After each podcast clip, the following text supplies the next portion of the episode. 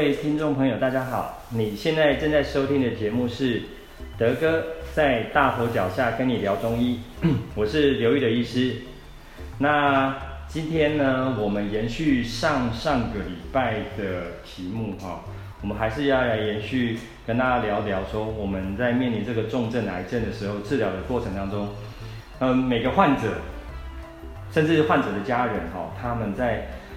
面对这个癌症的情绪的转变，以及心理对癌症本身疾病的影响，呃，可能有很多朋友就觉得说，哎，奇怪，德哥你怎么好像一直聊这个东西，在聊这个啊、情绪啊心理对癌症的影响？其实不瞒各位讲哦，我在这几年在协助这些重症的朋友的时候，其实说真的，到后来啊，我面临最大的问题点在于是，大家真的心里面那个坎。很难过得去，那这个无可厚非哈。那你要去想一件事情，当我们被呃临床医师诊断出来说我们得的这个疾病时候，我这边有找了一份资料哦，这个大家应该网络应该可以找得到哈。就是当我们一个人知道说一个人罹罹患这个癌症重症之后，我们会有经历过一个大概五个阶段的一种啊、情绪，第一个就是。我们会很震惊跟否认，大家会觉得说啊，怎么怎么会这样子？我怎么可能会得这个病？不会吧？啊，怎么可能是我？我哪下衰了？哦，啊啊，有没有可能是误诊啊？哦，所以我们会经历过一个阶段，就是一个震惊或迷惘。那这个时候哦，你可能会觉得说啊，还好是我们台湾的医疗的方便性很好，所以说你可能会想要再去寻求第二意见或第三意见，你就反复去检查。好啦，那当然真的是在台湾，我们可以允许有大家让大家可以这样去检查哈。那你现在在国外的话，这个花费的可能就就非常非常的惊人。那后来呢，第二个阶段，可能你就会觉得开始进入一种对自己或对这个环境会会生气，你会进入一个所谓的叫做可能会生气一个叫做愤怒期。大家觉得说啊，为什么是我啊？为什么不是别人？老天爷对你不公平。那我我为什么今天会生这病？一定是谁谁谁害我的？一定是谁谁谁怎么样？我们开始会找，然后想要去找一个那种情绪、情绪的宣泄的一个转嫁的一个出口。那这个时候，你可能会常常对这个环境的生活啦，然后会会开始产生一些怨恨、愤愤不平。然后呢，甚至哈，你可能会把这些情绪哦延伸至家人、朋友，或者甚至来看病的时候，我们的医疗人员身上哈，呃。这个我这边就跟大家分享一个，我之前协助过一个大肠癌的一个患者哈，来的时候哦，那个那个那个患者都非常的面都 get 口扁 Q 啦，然后讲话的时候也不理不睬，然后呢，他身边的家人陪他来的时候呢，他只要跟家人在问他的话，他回话一定都是这样，非常生气，他希望他们不要管他。那后来哦，那这个患者也是呃离世了，他女儿呢写了一封信给我，不，应该是说他女儿呢。在他爸爸离开之前呢，就写了一封信给我。原来是说他知道他他得了这个病之后啊，可能他的生命也不不长了，所以他借由想要借由这些愤怒的情绪哦，想要把他的家人呢赶跑，让他的家人不要理他。那你这听到这个看到这个信，你就很心酸。你想说，一个人生病了，怎么可能你的家人会去会会会弃你不顾？所以这其实，在我们我们为什么要花那么多时间在讲这个东西，就是说，当我们人生病的时候，呃，那个历经的那种内心里面的那个挣扎、恐慌啊，哦，还有那种情绪的转变是非常大。所以他可能就是，其实这些愤怒，我现在这几年的临床的经验，应该是想转换是变成说，每个人每个人对自己的身体产生那种极度的不安全感，所以产生这种愤怒感。哈，那第三个阶段哈。哦，哦这边我们找到的资料，他是写说会讨价还价，哎，这个听起来有点奇怪，就是说有些人想说啊，我一定可以做一些什么事情来改变，让我这个那个病况能够好转。那有人呢就想说啊，我是不是可以改吃素来还愿啊？然后或者是那个我会很真诚的去去去啊，向宗教去祈祷哦，也像像基督徒在祈祷，或者是基督啊那哦。求神问卜啊，那个那个，但其实这个过程当中也是一直呈现的一些比较焦虑、犹豫的一个阶段。那很多人想要借由宗教的力量，哦，或者是说有人来寻求高明。所谓的高明这部分，我要跟你提一下。但是我先提一下哈，在这过程当中，朋友寻求这种宗教力量的慰藉，这是非常还不错的。因为如果说你本身已经有些宗教的信仰，这时候你的身边的这些人可能给你一些支持。但是呢，我这边要跟各位提一下哈，就像我在上上礼拜跟很多朋友讲的，呃，我们人生病之后，心理层面很脆弱。但这个时候呢，我们寻求身边的朋友也好，或者是你这些宗教团体的朋友也好的协助。这个时候还是要小心一下，因为就像我上上礼拜讲的，很多朋友知道你生病之后，就开始会给你很多的建议，甚至拿很多的保健品，或者是呃也没有经过证实的一些哦药啊，或者是处方，来想要帮忙你，或者想要说啊这个对你很好，对你有帮助。这个时候还是要请大家要要理性一点点，因为。身边的亲朋好友对你的好，但是这个当下不见得对你真的是好。我们还是希望说，如果说你愿意来跟我们聊一聊，那我们能够提供你的是一个呃，经过很多年的一个临床的一个一个验证，然后我告诉你这个东西现在对你来讲到底合适不合适？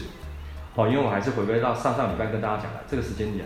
大家还是要理性去面对，让我们用一个比较客观、理性，而且经过验证的方式来告诉你，这个当下什么东西对你来讲是最好的。哦。然后再来，我们可能又经过一个阶段之后呢，啊，大家会对自己的这些癌症的确诊已经是哎，呃，确定了，然后我们就可能呈现一个低潮期，哦，就心里面想说啊，我可能没救了哦，我的人生已经失去了希望了，啊，这样做怎么治疗都没有用了，哦，那这个地方来讲，很多朋友甚至他的家人都陷入一种长时间弥漫的一个忧郁期，哈，那这个地方我先停顿一下，好。我们最近也是去找了一篇哦，现在因为我们现在要跟大家聊这些事情，我们一定要经过一个科学的验证。我们找了国外的这些期刊哈，那这个期刊它其实我们这个是呃经过一个我们叫做一个系统性的回顾，还有一个回归分析之后，我们得到的它一个结论哈。那这个结论是说，当一个人呢，哦，当一个罹癌的患者，他长时间处在这种忧虑。或忧郁或焦虑的一个状况倾向，那其实他对他的这个呃疾病的严重度会有一个加重的效果，哦，也会增加他在过程的一个，比如说啊啊致死率。简单说，我们在治病的过程当中哦，尽可能啊还是要让大家整个心情保持一个比较哦哦正面，但是我知道这个是非常的难的。那这也就是我们这几年在临床上面常常会跟大家讲的一个东西，哦，就是忧忧郁的状况。所以说，其实我们在临床上面来讲，我们在协助这些癌症的病人的时候，在中医的理论啊，因为中医本身对这个，我们就古典来讲，在这个情志病，我们叫做有就有七种理论啊，就是怒喜忧思悲恐惊啊，哈。这是在我们的整个来讲，就是个人的一种情绪的问题。但是大家听这七个字哦，怒、喜、忧、思、悲、恐、惊。大概第二个字，当你被确认是癌症啊，吼生病之后，你要你要高兴的起来，大概是有点困难。大概这些都要等到说，哎，医生跟你讲说，哦，你有康复哦，哦，你的癌指数有降低哦，哦，你的那个病灶处的那个癌细胞有缩小了，哇，这个时候大家会很高兴。那大家。可能在听这个，不管你是不是，或者是不是你是本身自己生病，还是你的身边的朋友、家人，他生病的时候，大概大部分大家都会面临一个阶段，因为你被确诊来呃得这个病的时候，你要常规的一直不断的去接受这些、呃、抽血治疗啦、影像学治疗啊，齁，那每当你去医院要去做这些抽血治疗、影像学检查的时候，我相信大家都心里就踹的蛋啊，就啊这个唔知。抽血结果安怎，还是照出来那个影像结果出来是怎么样？那你在这个时候，你还是会容易出现一个比较焦虑状态。那如果说，呃，你的临床主治医师告诉你说，哦，你可能这个数据，这个癌指数有点偏高了哦，哦，你你最近的这个这个这个，哦，那个肿瘤的区域好像有点范围有一点扩大哦，哇，那大家听到这个东西的时候，就会有一个更焦虑的影响。这个地方我我跟各位分享一下哈，我最近自己的一个观察，当然我还需要一个大量的一个数据佐证，因为我们最近观察，因为 这几个月因为大家打疫苗嘛，那打疫苗的过程当中，我们手上我自己门诊有很多这些癌癌症的朋友，那刚好我们就观察，就是他一个规律性要回医院去做检查抽血，哎，结果莫名其妙他的那个那个癌指数突然飙高。您我所谓的这些病人是他已经相对已经很稳定哦，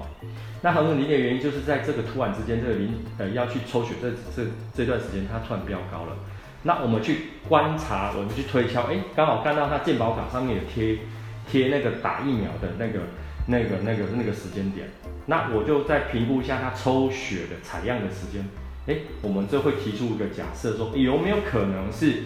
那个打完疫苗之后，身体的这些免疫反应的一个运作，反而导致说，哦，体内这原本病灶处又产生了一些大量的发炎反应。所以这个时间点，我们去抽血检验的时候，哎，你的癌指数有可能会偏高。那当然了，当这些患者朋友看到这个数据偏高的时候，哇，大家又开始紧张了，又开始焦虑了，又开始睡不好了。那我们大概就是会用你的临床上面的一个一个观察去跟他们分析。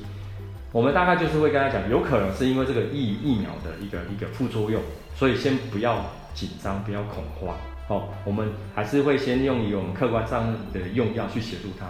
然后我们一定合并合并哦，就像我上上礼拜跟你讲，跟大家分享的，我们中药也是有一些稳定情绪的一些用药哦，哦是是可以的。所以我们临床上在协助朋友的时候都是双管齐下，哦就是呃一部分先协助你原本病灶处的用药，再来我们还再多开一个稳定情绪睡眠的用药。哦，好啦，那我们找了这篇这个文章资料的，还有一篇就是说，那到后来呢，经过一系列的疗程，那。每个患者也接受了这个啊，你得癌症这个事实，然后你也知道自己的是这个角色。那很多朋友到这个阶段就知道，哦，我就是跟他长期要抗战。对这个临床上，这个我们就说他进入了一个就是对自己的身体的疾病产生一个一个自我调试的一个适应期，然后，那这个阶段来讲的话，相对就是啊，你的情绪应该也会比较比较平稳，或者你会对你的身体啊健康会采取一个比较啊坦然的一个态度。但是这个时候哦，我们还是会跟很多朋友去分享，因为我们常常协助很多朋友，很多到这个时候呢，他们相对已经呃呈现一个相对稳定的状态，我们还是会鼓励大家说，呃，治病的过程当中哦，不是要让大家一直处在一种非常恐慌焦虑，你还是我们还的目的还是要让你就像正常人一样，你原本有什么样的一个工作，原本有什么样的一个社交活动，还是原本你自己有什么样的一个。运动习惯还是有一个什么样的兴趣，我们都是要你们大家呢，就是要去把它恢复回来，好，把它恢复回来。因为过程当中，其实就像我刚刚在啊前面的谈话里面聊到的，呃，我们看到那一篇的回顾型的那个分析的论文，就是很明确。假设说你在生命的过程当中呢，你这些焦虑、忧郁的一个情形更困难的时候，更多的时候，它真的会造造成我们身体里面那个。啊，疾病的严重度是更增加的。那过程当中，我们还是会很积极的去去分析说，你今天到底是什么样的癌症呢？那那那你这个离癌的过程当中，是不是有一个你从你的生活上面去做一个分析，去探讨？好，然后因为这个每个癌症每个癌症它离离病，其实在我们中医的一个啊观点来讲，哦是不太一样。但是在这边还是要跟大家讲是说，哦。呃，我们在治疗过程当中，还是会尽可能去协助大家，好，就是让你的这个治病的过程当中，你的情绪啊，各方面都要很稳定。而且这边也跟大家再补充一下哈，因为我们说一个人得了这个重症之后哈，呃，不是只有一个人的事情，那身边的家人也会跟着一直很紧张。那我们其实不敢跟各位讲哈，我们在治病的过程当中，连身边的人这个家人啊、朋友啊，都要一并要去做合并卫教。所以说，我们都是希望说，当一个人他生病的时候，愿意来接受我们的协助的时候，我们都希望他的家人呢，能够跟着一起来，哦，听听我们的一些分析跟想法。因为呃，治病的过程当中需要身边的家人朋友的支持，但是呢，我们需要这个支持。去产生一个很正向、理性的一个东西，而不是就像我刚刚上上礼拜讲的，哎，可能大家开始的到处到处问一些偏方，或者理性的呃去不理性的去接受的很多这个来路不明的这些用药，哦，或者所谓的这些保健品，反而呢吃的更多更伤身哦。那最后要跟大家才是分析一个概念哦。我们今天为什么会花那么多时间去讲，去想说治疗重症过程当中的情绪稳定？因为其实不瞒跟我说哈，我们在过去的呃治疗过程，只要有我们协助过的癌症的朋友，我们都能够还蛮能够去稳定他们的一个各方面，从生理层面、病理层面都能稳定。那主要是要还是要跟大家讲一个概念，就是当你生病之后，你要相信你的身体还是有办法是去自我疗愈、自我修复，只是说我们怎么样去去启动这样一个自我疗愈、自我修复的过程。但是自我疗愈、自我修复的过程当中，它很大的一个比例，也是要我们采取一个比较正面的一个思考跟念头。好，那讲白话一点，如果说你真的有这方面的问题的话，还是需要大大的人来让我们啊协助你，听听我们的一个想法。哈，呃，让我们用一个比较正面的一个想法来来来帮助大家。好，因为这个这个题目很很大，所以后面哈我们会。就像我上次讲的，我们开始接下来的话会开始采取这些哦，我过去协助过的这些朋友，重症的朋友，他们的一个呃，应该讲到个论的哈哦，因为就像我上上个礼拜跟各位提到的，过去我在呃做研究的过程当中，我们比较着重点是呃着重在这些乳癌啊、大肠癌啊、肺癌这部分，因为这就是我过去在研究所里面的一个。着重的点，那我们会先从这个地方会先跟大家做一个评论，因为这就是我累积的这些案证，呃，那呃累积的一个病案数啊，的我们有的一个证据比较多的东西，比较能够拿出来跟大家谈。好，那今天哦，就跟大家先聊到这边。那感谢大家今天的收听哈，那欢迎大家订阅我的频道，有喜欢的请帮忙评论评论。那下个礼拜啊，哦，因为有有那个那个那个网友有。去问说，可不可以聊聊我们中医常讲的这个湿啊，湿气，就是说体内湿气太重。什么叫做湿气太重？好、哦，那为什么会让人家感觉到疲劳啊、四肢沉重啊、头昏脑胀啊？好、哦，这些症状，来，我们就下个礼拜来跟大家聊聊中医所谓的湿是什么东西。好，OK，那我们每个礼拜会更新节目内容，如果你有想听的主题，也可以留言给我知道。好，谢谢你。那我们。德哥在大伙脚下聊中医哦，我们下个礼拜再见，大家拜拜。